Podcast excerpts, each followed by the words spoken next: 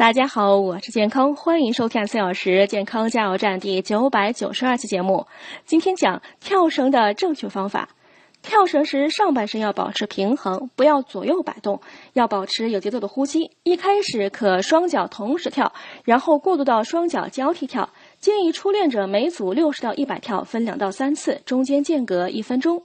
经常跳绳的人可每组四百到五百跳，分两次，中间间隔一分钟。跳绳有单脚屈膝跳、侧身斜跳、分腿合腿跳、绕旋跳、侧脚跳、双臂交叉跳、双人跳等多种方式。